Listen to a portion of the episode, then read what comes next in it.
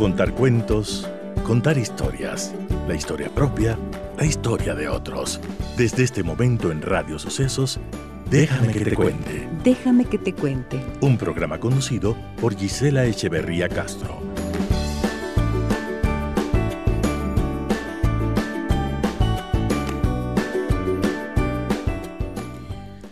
Amigas y amigos de Radio Sucesos, muy buenos días. Bienvenidas y bienvenidos a nuestro programa. ¿Cómo se encuentran? Estamos en semana de celebración de fiestas de Quito y ya veo por allí los campeonatos de 40, eh, las reuniones de los amigos. Yo también fui campeona de 40 por si acaso. Ahí les dejo en Facebook, en mi página de Facebook van a encontrar una foto que prueba lo que acabo de decir. Tengo un campeonato de 40 que fue suerte de principiante y me da muchísimo gusto poder decirlo, aunque no entiendo nada del 40. Bienvenidas y bienvenidos a nuestro programa. Un abrazo muy grande a todos ustedes que nos escuchan en 101.7 FM y también a todas las personas que nos escuchan en www.radiosucesos.fm. Les saluda Giselle Echeverría. Déjame que te cuente. Déjame que te cuente.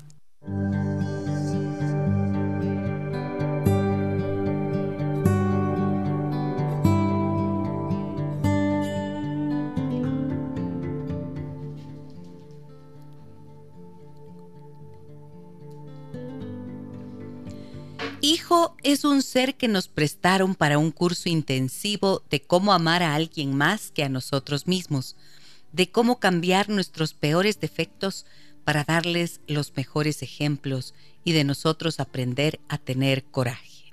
Sí, es eso. Ser padre o madre es el mayor acto de coraje que alguien puede tener, porque es exponerse a todo tipo de dolor, principalmente al de la incertidumbre de estar actuando correctamente y del miedo de perder algo tan amado. ¿Perder? ¿Cómo? No es nuestro, ¿recuerdan? Fue apenas un préstamo.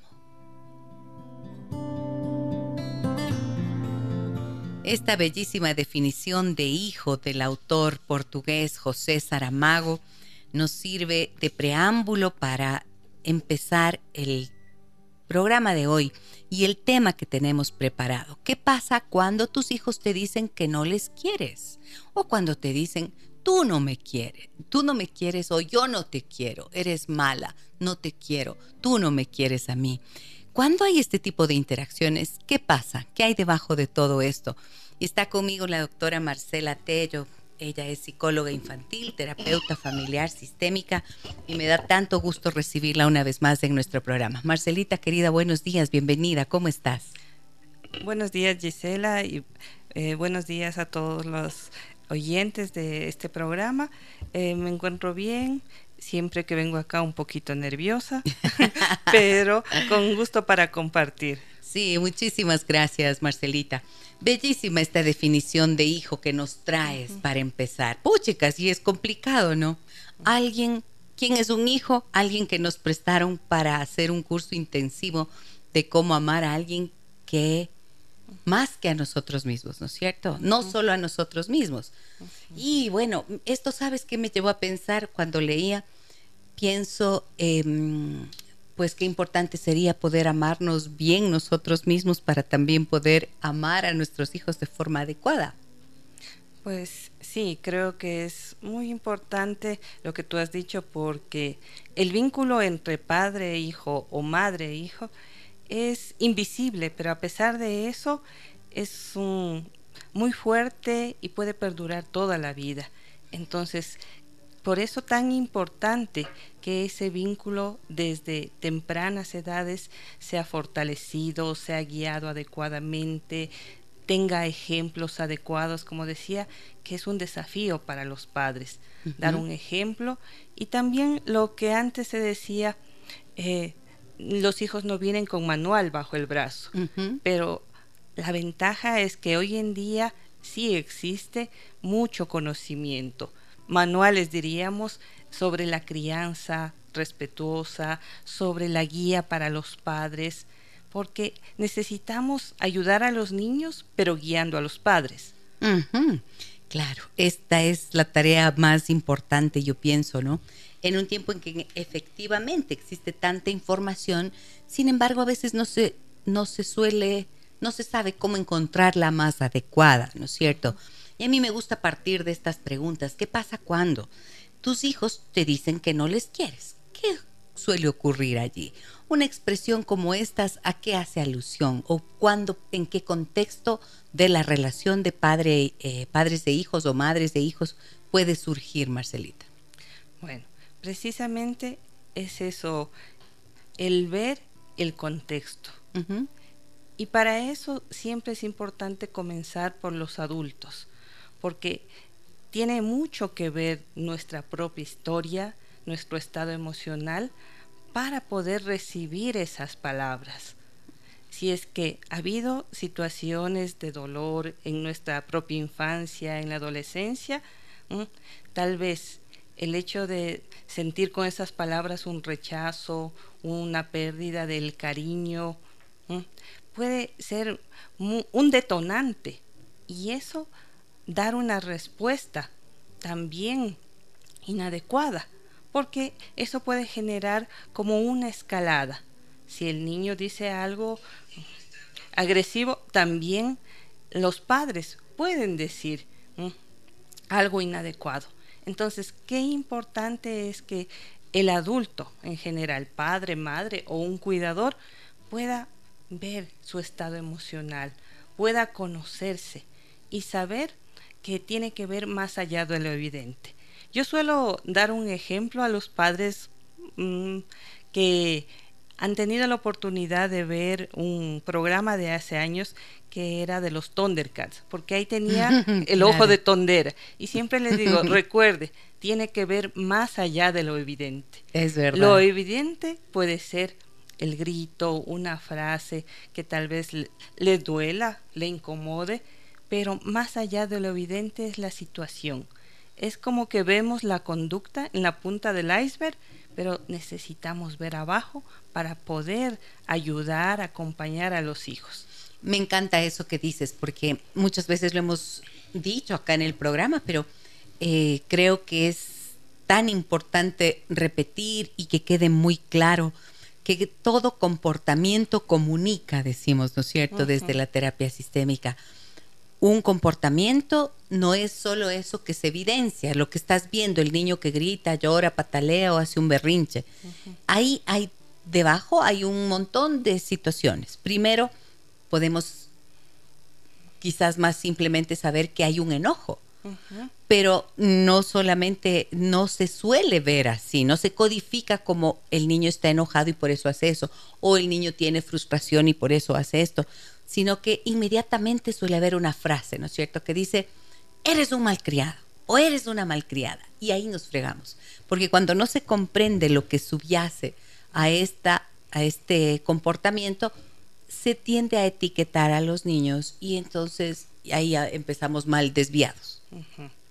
Por eso, eh, así como cuando vamos a estudiar, vamos a desarrollar competencias para realizar un trabajo, una actividad, también en la vida necesitamos, si hay la decisión de ser padres, madres o de cuidar niños, necesitamos desarrollar competencias parentales, que son habilidades, prácticas de crianza.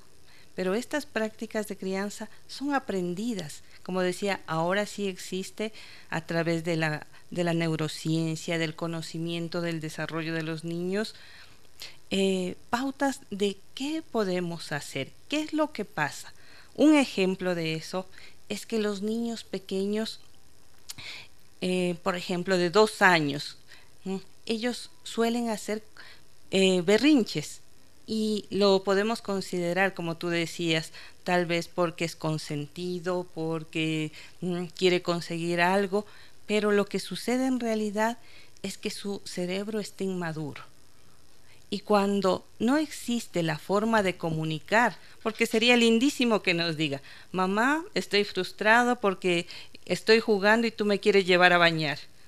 Todavía no existe esa capacidad de comunicación, entonces lo que el niño hace es llorar, patalear, pero es porque es pura emoción y puede llegar a desbordes emocionales en estas situaciones.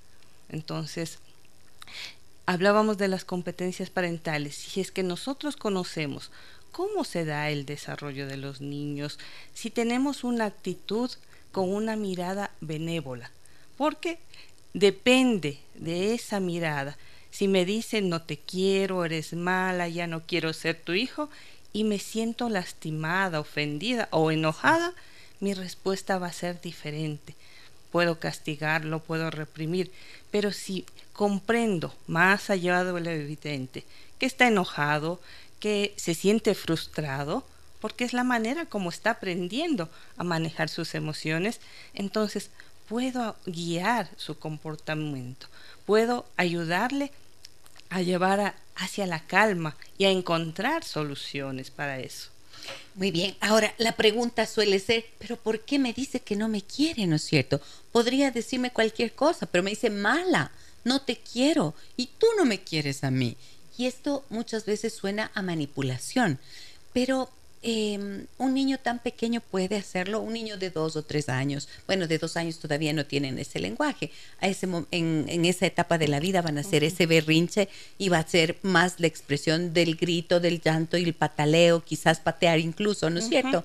Patear, morder. Patear, morder, claro, es más física la expresión. Y más grandecitos, cuando ya adquieren el lenguaje, es que vienen estas expresiones, Marcelita. Entonces, eh, ¿por qué acudir al eres mala?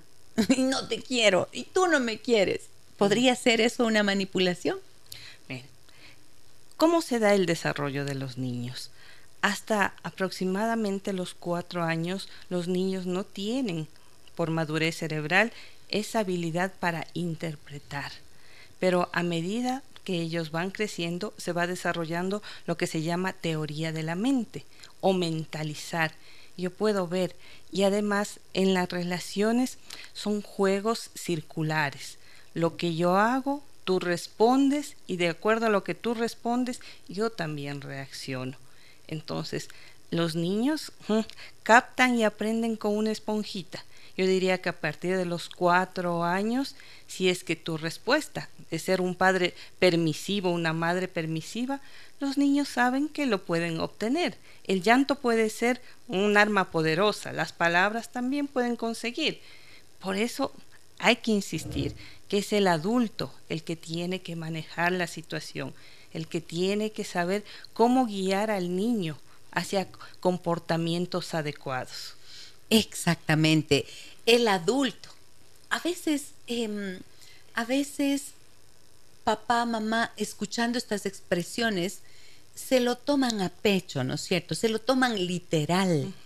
Y esto creo que es bien importante decir. Sí, hay que decir que lo que pasa con sus niños es que están enojados por alguna situación, no que los han dejado de querer. Y también es muy importante eh, que los padres puedan ir desarrollando estas competencias para que haya también un, entrenamiento en la parte emocional. Si los padres pueden decir a sus hijos, cuando no recoges tus, tus juguetes, yo te quiero siempre. Cuando te llamo varias veces y no has venido, te quiero siempre. El amor incondicional es como que va generando una base segura. Y también los hijos van a saber que aunque haya un momento de ira, de frustración, de tristeza, igual quieren a sus papás. Esto tiene que ser un proceso relacional que se vaya dando poco a poco, con acciones, con palabras, con caricias, para que tenga esos componentes del amor pragmático, cognitivo, afectivo. En lugar de decir, si no recoges los juguetes, entonces me voy. Porque eso suele pasar, ¿no? Si no haces esto, entonces yo te dejo. Bueno, verás, entonces me voy a ir. Ese tipo de amenazas les aterra a los niños. Exactamente. Volvamos a hablar del cerebro de los niños. Y también el cerebro de todas las personas. Cuando estamos ante una situación de amenaza, existe una glándula que es la amígdala cerebral y que es la que capta la situación de amenaza. Si es que el niño o la niña piensa que papá o mamá le va a abandonar porque no hace eso, pues lo que vamos a conseguir es un estado de supervivencia porque va a estar a la defensiva, se puede poner irritable, es propenso a hacer un berrinche, a llorar y vamos a conseguir lo contrario de lo que queremos. Pero si guiamos su comportamiento, si vamos entrenándoles a los niños a hacer, a decir también con un trabajo colaborativo en, la familia, las cosas van cambiando. Ok, ahora estamos ahí hablando de niños hasta cuatro, cinco, seis añitos. Siete cambia la cosa, ¿no? Ya tienen eh, mayor em, poder de comunicación, ya pueden expresarse mejor y también tiene que ver de cómo hemos ido sembrando, cómo ha sido ese proceso relacional. Decía yo que hay estilos de ser padre. A veces, si somos autoritarios, pues los hijos aprenden a veces a obedecer por miedo. Pero cuando somos permisivos, o también cuando no somos coherentes, un día sí hacemos esto, otro día no hacemos, se forma una relación desorganizada y confusión en los chicos. ¿Qué significa desorganizada, Marcelita? En cómo se lleva la estructura, cómo hay normas y límites.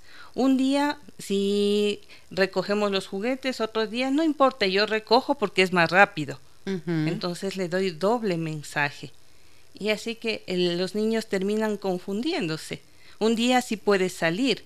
O también no hay acuerdos entre los padres. Mamá dice que sí, papá dice que no. Y no hay una estructura que contenga, que dé a los niños esa seguridad. Y hay un, apego inseguro y desorganizado. Muy bien. ¿Qué tal el tema? Planteado hermoso. Fíjense ustedes este amor con el que Marcelita nos, nos comparte estos conceptos. Em, y la base es esta, ¿no? O sea, no se puede formar una base de seguridad en los niños si no se parte de esta claridad conceptual, en que es el adulto el responsable del manejo y la contención emocional que los niños requieren y que, em, como decían las abuelitas, con una gota de miel se hace más que con un galón de hiel. Y en la comunicación y en la forma en la que nos expresamos y cómo recibimos los mensajes que nos dan nuestros niños y cómo los interpretamos y el tipo de respuesta que damos, va a estar el problema o la solución. Vuelvo después del corte comercial con la doctora Marcela Tello. Ella es psicóloga infantil, es terapeuta familiar sistémica y hablamos hoy de qué pasa cuando tus hijos te dicen que no los quieres. Ya nos van quedando claros los conceptos, ¿verdad? Volvemos enseguida. Déjame que te cuente un encuentro que nos humaniza.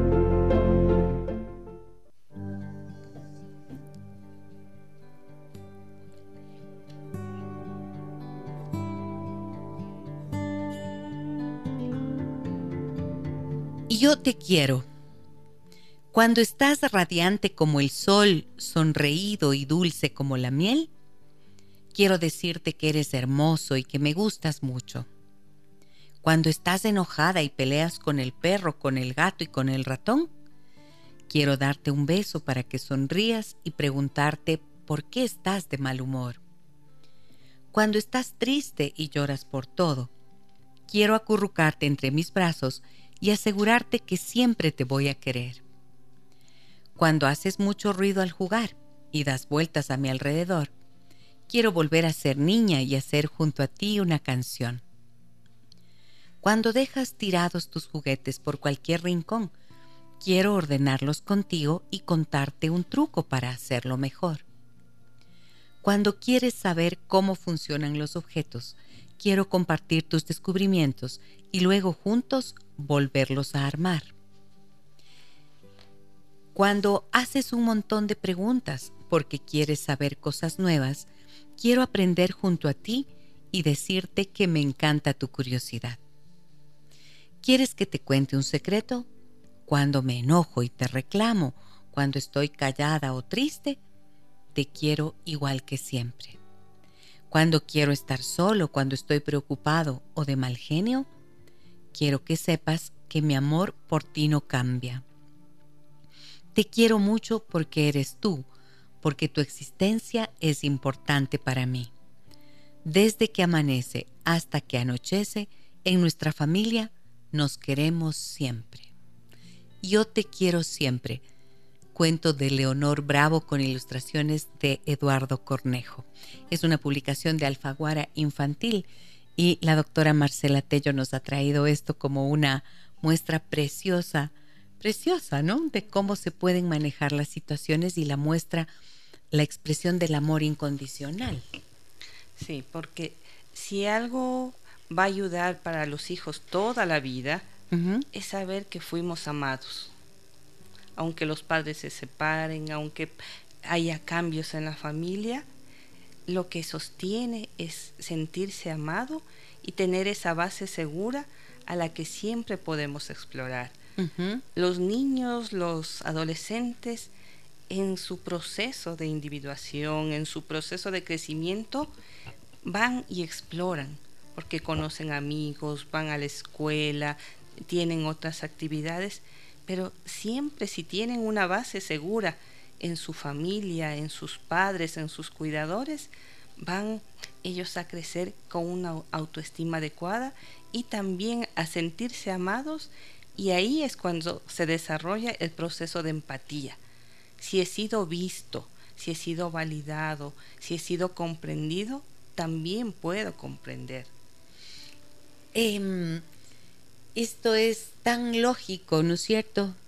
Tan lógico y sin embargo a veces cuesta tanto comprender porque venimos de una cultura que no nos ha enseñado que lo más importante es el vínculo afectivo. Nos ha enseñado que el amor a veces se confunde incluso con permisividad, pero además que el rigor es importante y creo que las dificultades mayores existen cuando los padres y las madres intentamos educar, educar para que los niños aprendan a hacer las cosas bien, para que sean, entre comillas, obedientes, para que eh, ordenen las cosas, para que sean buenos estudiantes, para que hagan un montón de cosas, ¿no es cierto? Y venimos, nuestros padres han hecho lo mismo con nosotros y entonces, ¿cómo hacemos?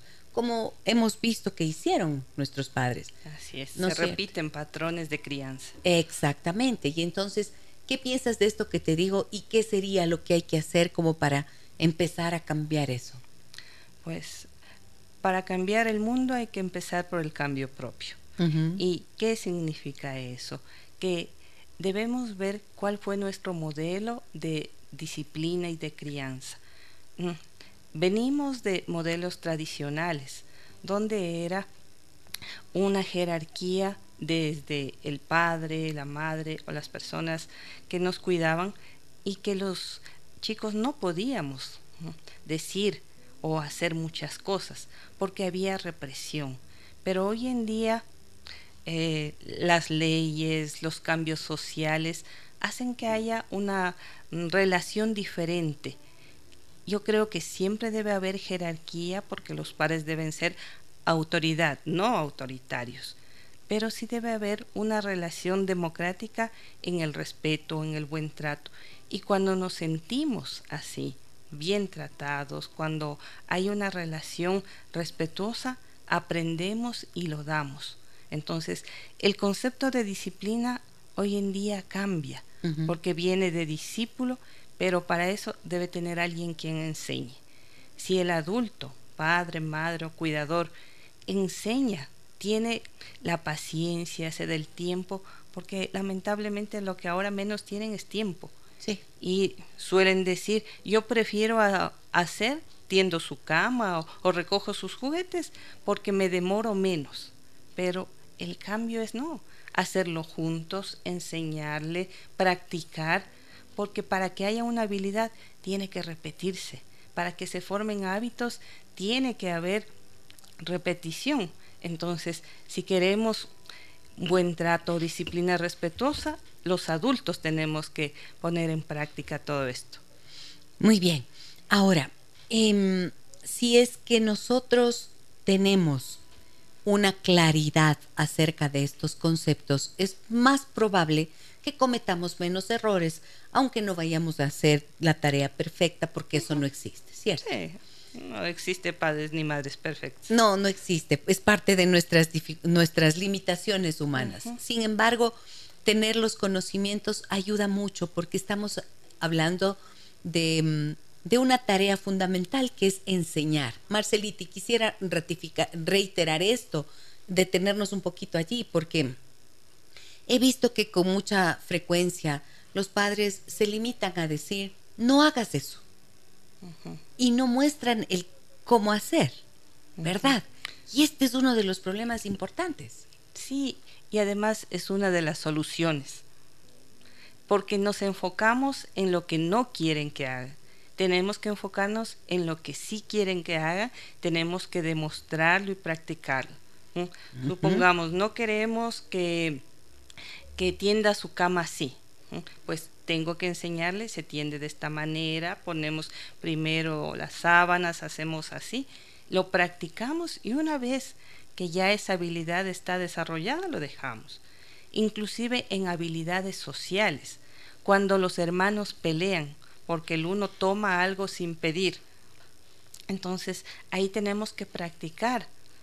El niño que al que le quitaron, por ejemplo, su borrador, tiene que decir, no me gusta que tomes mis cosas sin pedir. Si quieres usarlo, pídemelo primero. Y el, al hermano también que tomó sin pedir, hay que enseñarle. Lo que tú querías era usar ese borrador. Primero pídeselo a tu hermano y lo vamos a practicar y desarrollamos habilidades sociales, habilidades motoras. Bueno, esto me encanta porque en realidad son, no creo que existe una tarea más delicada, ¿no es cierto? Como la crianza de los hijos. El tratar con estos pequeños cuerpos y estas almas que son maravillosas porque nos dejan ver, em, no sé, pues nos hacen sonreír y nos hacen ver eh, la esperanza, la, fe, la confianza en el ser humano, porque así somos, ¿no es cierto? Así somos cuando nacemos y cuando vamos creciendo, ese manojo de confianza, de pureza, de, de honestidad, ¿no? Y a lo largo de la vida, pues van cambiando y vamos cambiando también a consecuencia de cómo hemos sido criados y cómo nos han educado. Por eso digo que es una tarea delicada, ¿Cierto? ¿Qué piensas de eso, Marcelita? Pues sí, si es que hay estos estilos de crianza, si permitimos o si somos autoritarios o si no generamos una comunicación adecuada, pues los chicos aprenden y se va a repetir como patrones para sus demás relaciones o cuando ellos también tengan familia, a repetir, porque eso es lo que conocen, eso es lo que vivieron. Y los chicos aprenden lo que viven más que lo que se les dice. Muchas veces decimos buenos consejos, pero no hay coherencia, no los practicamos. Entonces sí es necesario que los adultos primero seamos coherentes. Muy bien, tengo varios, varios mensajes que quiero compartir contigo, Marcelita, y con todos ustedes. Nos acompaña la doctora Marcela Tello. Ella es psicóloga infantil, terapeuta familiar sistémica. Y el tema de hoy, ¿qué pasa cuando tus hijos te dicen que no los quieres? Miren todo lo que hay debajo de eso. Cuando te dice, no te quiero, eres mala. Eh, no es que no te quiere, lo que pasa es que a veces también mamá, papá con sus propios estilos. Eh, ¿Has visto que el estilo que más eh, les mata es aquel del pájaro carpintero? ¿Cuál es ese? Yo le llamo el del pájaro carpintero, cuando las mamás están tiqui, tiqui, tiqui, tiqui, tiqui, ah, tiqui, tiqui, tiqui, repite y repite lo mismo y lo mismo, repite y repite. Uy, ah. no te espesa, a mí sí. sí. y queremos cambiar algo, pero seguimos con la misma estrategia. Ajá, y ahí nada funciona, no funciona definitivamente. A ver, voy a saludar a las personas que nos están escuchando en Facebook. Voy a leer varios de sus mensajes y voy con los mensajes del 099 55 639 90. Ay, pero la Andre me dice que tengo que recordarles algo importante. El próximo sábado 16 de diciembre de 9 a 4 de la tarde junto al doctor Federico Zambrano tendré el enorme gusto de compartir con ustedes el taller, un taller que he diseñado especialmente para este final del año y para poder recibir el 24. Libera tu camino hacia el 2024. Si estás tenso, nervioso, angustiado, tienes temores, tienes preocupaciones, sientes que estás dando la vuelta sobre lo mismo y no sabes cómo mirar con claridad hacia el próximo año, este taller es para ti sábado 16 de diciembre de 9 a 16 con el doctor Federico Zambrano haremos, eh, compartiremos varias estrategias, herramientas valiosísimas, haremos un proceso de liberación de las emociones que pesan y te sentirás aliviado, verás con claridad. Tenemos rituales lindos preparados para ustedes que van a ser de gran ayuda y nos abrazaremos, nos conoceremos personalmente y tendremos eh, la fortuna de juntos de la mano dar la bienvenida a lo que viene para el 2024. Así que si ustedes quieren participar de esto, el 099 55 6 39 90 está para que ustedes puedan hacer sus inscripciones. Los cupos son limitados, es una jornada completa, coffee break, almuerzo, un sábado juntos. ¿Qué les parece? Muy bien. Ahora sí, avanzo con mensajes. Tengo por aquí lo que me dicen. A ver, Hermosa profesora Gisela, nos dice Clarita Rondán. Hermosa la Marcelita. Claro, pues maravillosa profesora. Fue mi maestra querida, imagínense. Edwin dice, buenos días, viva Quito Milenario. Sí, señores, que viva Quito Milenario. Patti dice, buenos días, excelente doctora Marcelita. Em, doctora Gisela, tengo una nietita de tres años que últimamente grita y quiere pegar a sus padres. ¿Qué pueden hacer? Muchas gracias. Bendiciones. Niña de tres años que quiere pegar a los papás está muy brava, muy enojada. ¿Qué le pasa? Comencemos con el consejo, ver más allá de lo evidente. ¿Mm? ¿Cuándo es que quiere gritar? ¿Cuáles son las circunstancias, los tiempos que comparte con los padres? ¿Qué está diciendo ese comportamiento? Siempre tiene un mensaje ese comportamiento. Tal vez no, no me están viendo, tal vez no, no tienes mucho tiempo para mí, no me estás prestando atención. Así es. Porque hoy en día hay mm, también padres que están mucho en la tecnología. Claro, pues están con los ojos en el teléfono celular y muchas veces los niños están allí diciendo, aló, mamá, yuhu, eh, piden algo y como no les haces caso, oh, qué terrible que es esto, ¿no? Cuando el niño viene, se te pregunta algo, te dice algo y dice, espérate un ratito porque estás viendo el teléfono. Espérate un ratito. Entonces, después de dos veces que les dices eso, te grita. ¿No? Y ahí le dices malcriado o malcriada. ¿Se dan cuenta lo incoherente?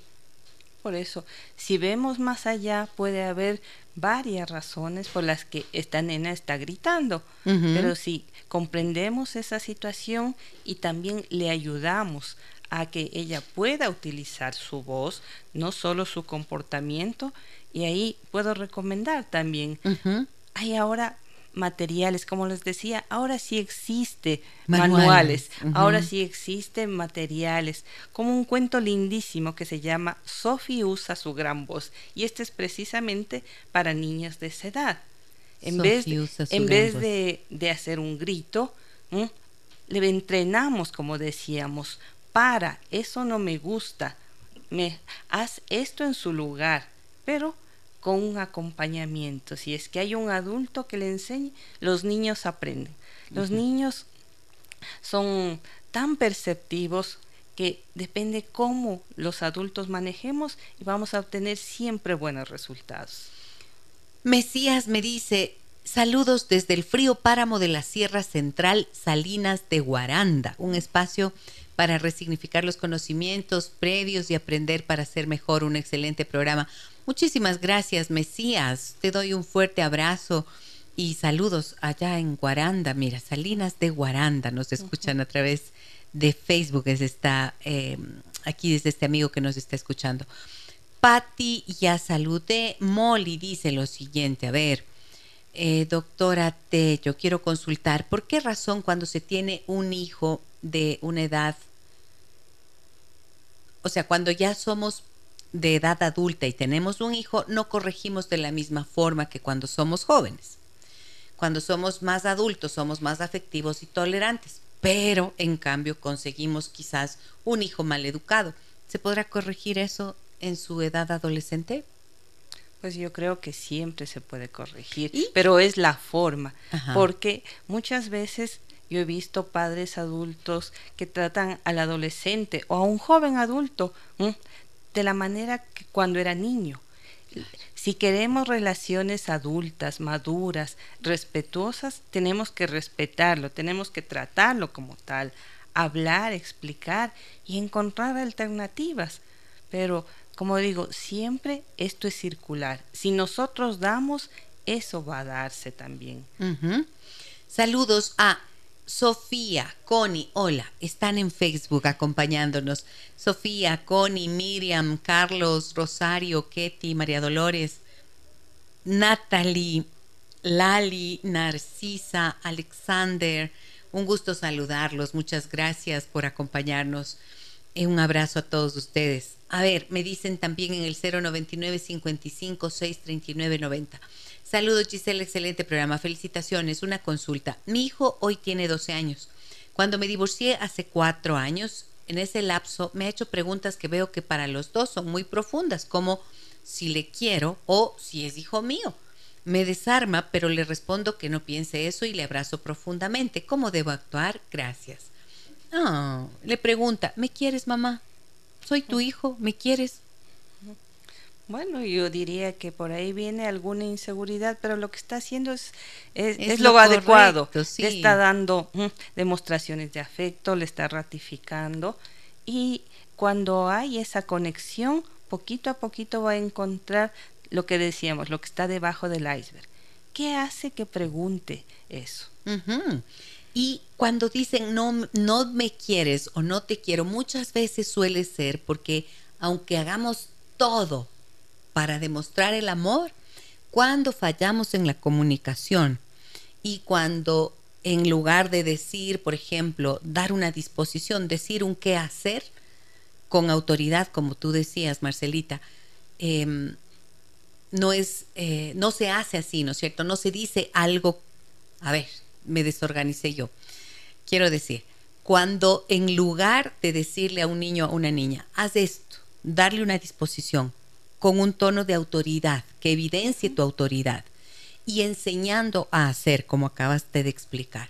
En lugar de eso, le dices, le respondes de una mala forma, le pegas un grito o te exasperas tanto que le gritas de verdad, hieres el corazón con el grito o la, sacas la mano y golpeas.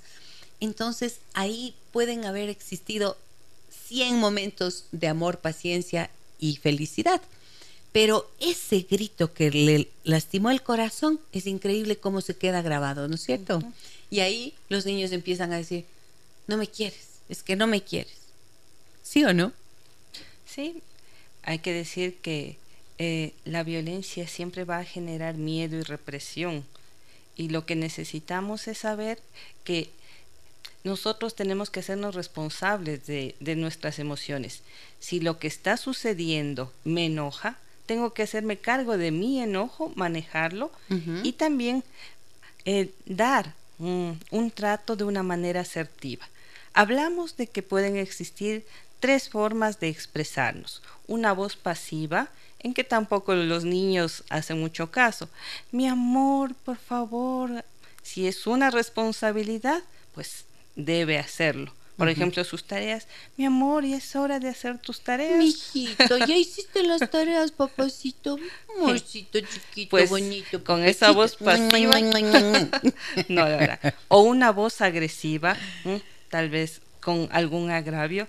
Como decía Gisela, puede lastimar su corazón, puede hacer por miedo, pero ahí queda un dolor. Mientras que con una voz asertiva, que es decir, claro, directo, con firmeza y también dar la posibilidad, si tú necesitas ayuda, yo estoy aquí para esto. Y lo vamos a hacer juntos, encontrar si hay una habilidad que hay que trabajar con niños desde muy tempranas edades, es a resolver problemas, a tomar decisiones. Y así ellos van a poder enfrentar los desafíos que hay en la vida. Muy bien. Más mensajes. Hola, buen día. Muchas gracias por este gran tema. Yo quisiera consultar. Tengo un pequeño de casi cuatro años. No sé cómo hacerle entender que no sea grosero con su hermana de once. En cuanto ella no hace lo que él quiere, le planta el manotazo, la mordida, la patada. Y a mí también cuando le digo que no a algo que quiere. Viene corriendo como un torito a tumbarme y guarda su fuerza, pero si agrede. ¿Qué está pasando? ¿Qué está pasando? Yo a ellos no les castigo con golpes, no sé de dónde saca este proceder. Bueno, ahí yo creo que es importante recordarle lo que decíamos que los niños y todas las personas reaccionamos de una manera instintiva. Y en esa edad fuerte, ¿no? Eso, es probable que el niño se esté sintiendo amenazado o frustrado, se activa su amígdala cerebral y él responde de manera impulsiva y hasta agresiva. Pero lo que podemos hacer es guiarle qué está pasando. El adulto tiene que convertirse en un traductor emocional. ¿Qué significa eso? Que vamos a describir, como estar narrando un partido de fútbol, toma esto, haz eso, le, vamos a decir, lo que a ti te pasa es que tu hermana eh, no te da lo que tú quieres. Entonces, estás enojado, te sientes frustrado. Y también vamos a enseñarle qué es lo que puede hacer para conseguir. ¿Qué te parece si le pides, por favor, ñaña, préstame esto? Vamos a practicarlo y hacemos. Y también hay momentos en que si está desbordado, tenemos que identificar la emoción. Estás muy enojado y vamos a transmitir calma. Vamos a decirlo. A ver, tú puedes, respira conmigo. Y si yo respiro, por neuronas espejo, los niños van a seguir. Podemos también describir cómo está la postura. Tu cara está arrugada, tus brazos están así cruzados, las manos están hecho pun. Parece muy enojado. Estás tenso y enojado. Entonces, vamos a respirar y si lo llevamos de un estado que está al borde de la irritabilidad, de la agresión, hacia la calma, ahí recién vamos a poder encontrar alternativas de solución. Ahí recién el cerebro se va a conectar, porque la parte racional, cuando hay un, un peligro, una situación de amenaza, se desconecta. Por más inteligente que sea, pues ahí se desconecta. Entonces, con la calma volvemos a conectarnos, volvemos a encontrar, como decíamos, alternativas, eh, cómo resolver las situaciones. Esto es educación emocional, Marcelita, ¿verdad? Qué importante que es saber eso, este secuestro amigdalino, ¿no? Que ocurre. la amígdala te secuestra la razón. En los adultos es así. Claro, o sea, a los adultos nos pasa que en algún momento, bueno, ya no nos pasa, Sí, nos pasa. Pero así de perder, perder la cabeza, ¿te pasa? Eh, eh, ya no yo creo que ya no, no, es con frecuencia. No te pasa, pero, pero puede pasar. Eso sí. Sí, bajo una situación de amenaza intensa, por ejemplo, claro que podríamos perder la conciencia por un instante, tener una reacción violenta. Esto siendo adultos y supuestamente habiéndonos entrenado. Imagínense lo que es para un niño chiquito, una niña chiquita, en donde las emociones están así a flor de piel y todavía no tiene este entrenamiento. Para eso estamos los adultos, ¿no es cierto? Para hacer esta educación. Y esto que mencionaste me encanta porque este esta descripción, ¿no es cierto? Este modelo de describir cómo está el niño, cómo está su rostro, su frente, su cara, su cuerpo, sus brazos esto es maravilloso porque le ayuda a él o a ella a verse, ¿no es cierto? Y ahí, eh, ¿qué es lo que como consecuencia ocurre cuando le dices todo eso a un niño? Se siente sentido, se siente comprendido. Cuando eh, vamos describiendo cómo está su postura, su tono de voz, cómo está su cuerpo y también decimos cómo, cómo pensamos que se siente. Me parece que estás muy enojado, eh, te sientes frustrado por eso. Entonces ahí se siente comprendido y que hay una sensibilidad parental, que hay una sensibilidad que permite tener una respuesta adecuada porque por fin alguien me comprende lo que me está pasando. Y cuando uno se siente comprendido, ¿qué le pasa? Baja la emoción. ¿No es cierto? Y además le estás enseñando a que reconozca y a que tenga nombre eso que el niño siente. Sí, eso es, como decíamos, este proceso de enseñanza-aprendizaje. Vamos describiendo, vamos reconociendo y vamos también dando la posibilidad de eh, resolver las situaciones de maneras proactivas. Muy bien. Tengo que ir a una nueva pausa comercial, amigas y amigos. Regreso enseguida como invitada de esta mañana, la doctora Marcela Tello. Y miren qué hermosa clase nos está dando de cómo eh, trabajar con los niños cuando te dicen que no les quieres entender primero qué hay debajo de esto. Volvemos pronto. Déjame que te cuente un encuentro que nos humaniza.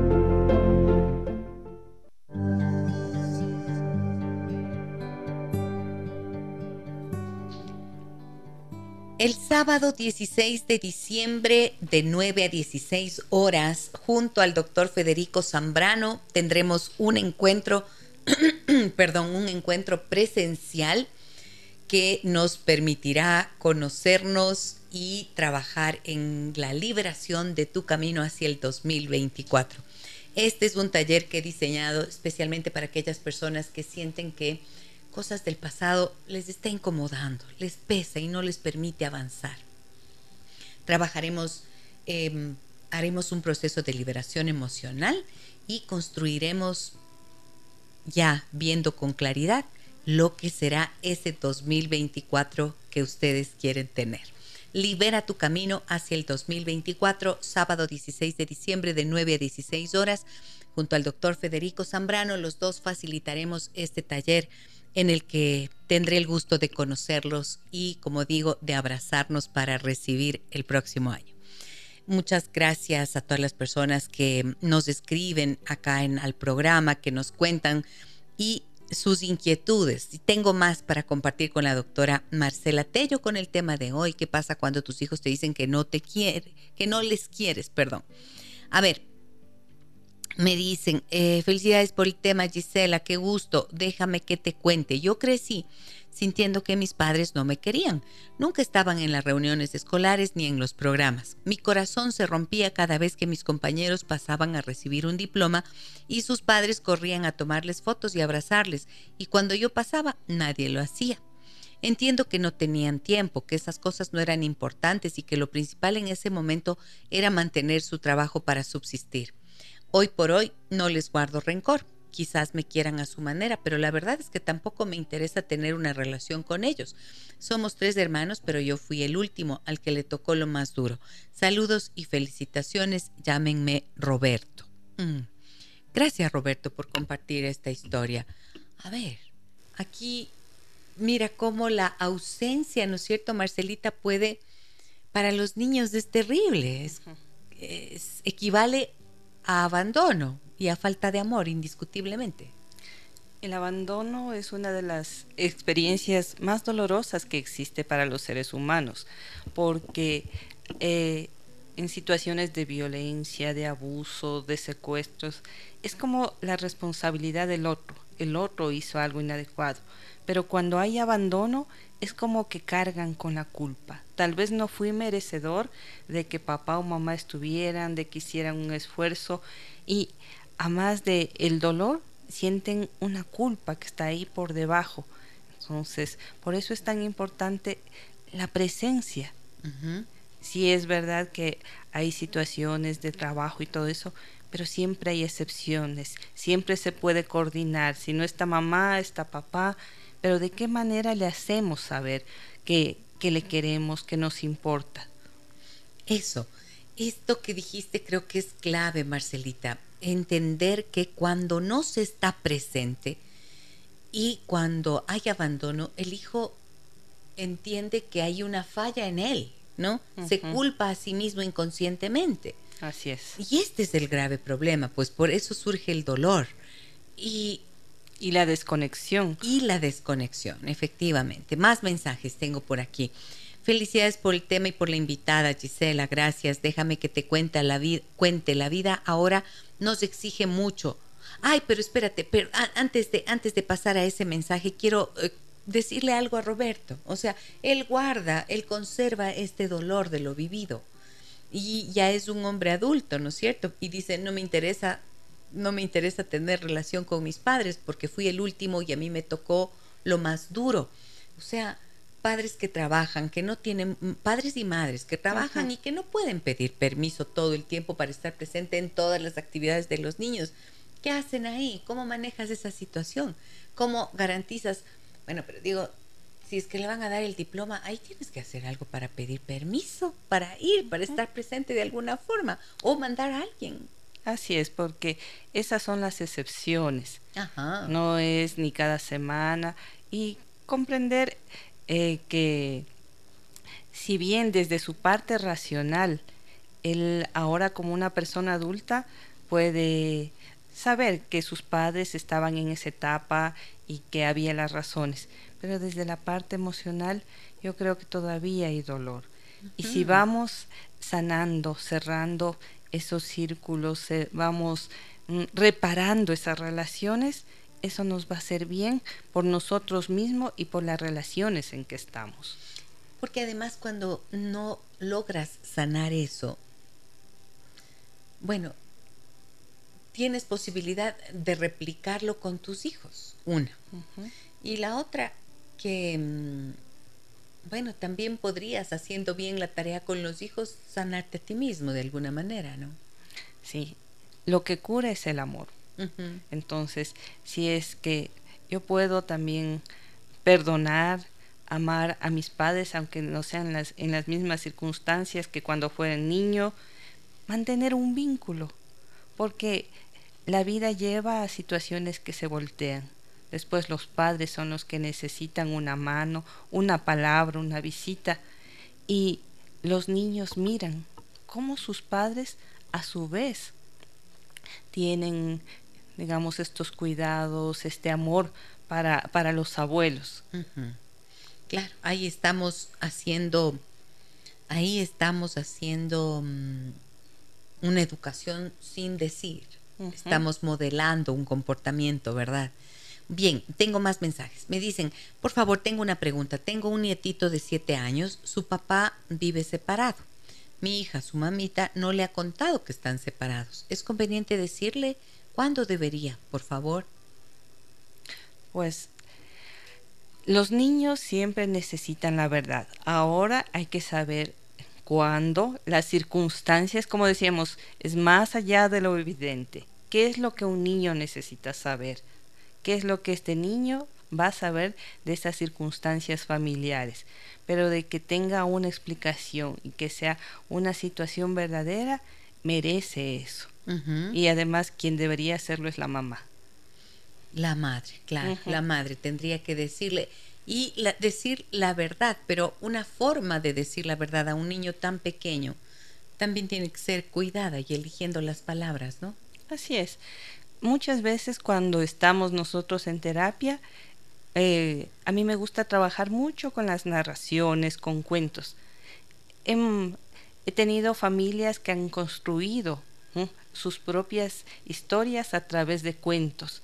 Pero lo que lo único que yo les pido es que sepan que los niños fueron amados, así sea una noche, pero pero de que fueron amados, porque eso va a sostener. Y cuando los niños conocen su historia, comprenden, como digo, a medida de su edad van a tener cierta información, pero sobre todo el mensaje que sus padres algún día se amaron y que a veces los adultos tienen diferencias y se separan. Ok, ahora, em, ahora tengo más, Marcelita, más consultas. Me dicen por aquí.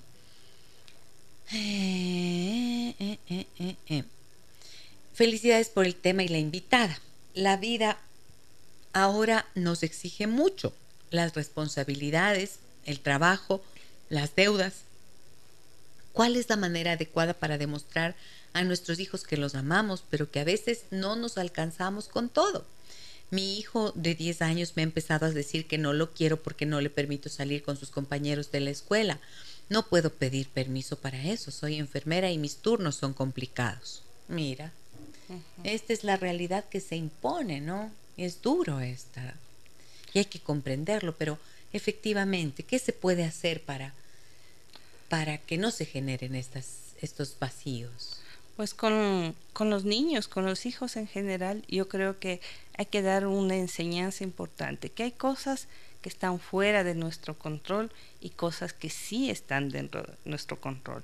Tal vez no pueda salir tan frecuente con los amigos, pero si la mamá hace un esfuerzo, podría tener también una ayuda. Pero saber que está fuera de control ese horario de la mamá y que qué podemos hacer, qué sí es posible. Como decíamos, en vez de fijarnos en lo que no se puede, porque el niño va a estar en esa situación. Mis amigos si hacen esto, las familias hacen esto, ¿qué sí es posible? ¿Cómo vamos a generar una actitud? Y eso quiere ser para aprovechar, para llegar a una aceptación, hace tiempo una comprensión. Y yo creo que hay que trabajar mucho en las relaciones colaborativas, porque de esa manera, por ejemplo, las mamás tienen tiempo. Las mamás sobrecargadas son irritables, pero cuando les enseñan al, al, niño, haces esta tarea, el esposo hace esta tarea, hay otra persona también hace esta tarea, le digo, aunque sea va a encontrar minutos de tiempo. Y esos minutos van a ser valiosos para ese niño, para jugar, para conversar, para salir o asistir donde los amigos. Pero encontremos lo que sí es posible. Ajá. Y yo pienso que, em, a ver, la lucha por la vida no es fácil, ¿no es cierto? Y efectivamente hay situaciones económicas que, em, por ejemplo, conocí hace poquito una familia una madre que tiene tres hijos, tres hijos, y no recibe una pensión de alimentos del padre de sus hijos. No tiene familia cerca y está realmente sola dependiendo de su trabajo. No le queda mucho tiempo, no le queda tiempo para nada y trabaja incluso los fines de semana en otra actividad para poder completar un poco más de recursos económicos. Tres hijos es mucha gente que alimentar. Entonces, eh, aunque hay un, un, adolescente, un niño de, de 12, 13 años, un adolescente, que está, que es el hermano mayor, y los, las dos pequeñas están todos tienen su teléfono celular. Y cada uno lo único que hace es estar en su teléfono celular. Entonces los más pequeños son de 9 y de 8 años. Y ya son niños grandes, ¿no es cierto? Con quienes se puede trabajar desde esta perspectiva que acabas de plantear, que es la colaboración. Pero claro, la madre llega rendida, agotada, no salen a ningún lugar los fines de semana, no se ven prácticamente. Cuando llega ya están muertos del sueño, se van a dormir. O sea, dices, Dios mío, ¿cómo, cómo haces para organizar esto? Entonces, estoy acompañando a esta familia y estamos haciendo algunas cositas eh, que ya han empezado a dar sus resultados. Y esto es bello, ¿no es cierto? Cuando vemos que una organización mejor de los tiempos, una distribución adecuada y una claridad en el liderazgo de la madre, puede empezar a hacer cambios, aunque el tiempo sea el que sea. ¿Sí o no? Sí, porque todos em, ponemos de parte, vamos a encontrar esa forma. Inclusive hasta en las tareas domésticas uno puede hacerlo divertido si lo compartimos.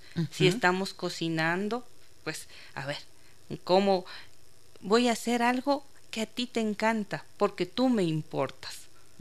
Entonces, cocinamos, te enseño, compartimos.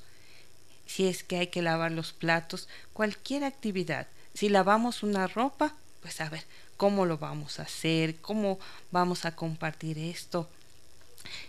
Porque la vida cotidiana es lo que nos permite encontrar también momentos felices no solo en festividades, en situaciones como se acerca la Navidad, Año Nuevo, regalos, sino en esos pequeños momentos donde nos conectamos, donde nos sentimos importantes para el otro, donde la mamá puede darles su, su esfuerzo y su tiempo, pero los chicos también son parte de esa solución.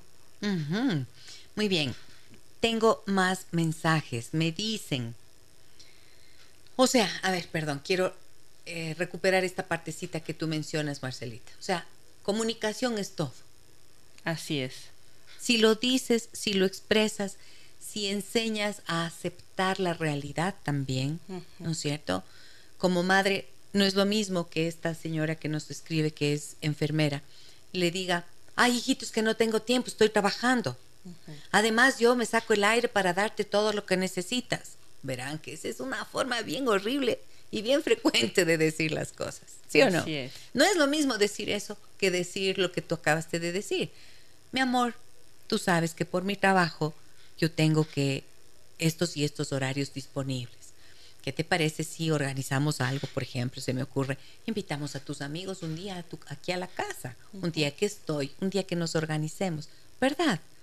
Así es. De, de manera propositiva, creativa pero también siendo claros en que hay que hacer que acepten la realidad. No puedes tampoco desbaratarte por hacer cosas que no se pueden. Y también buscar redes de apoyo cuando sea posible.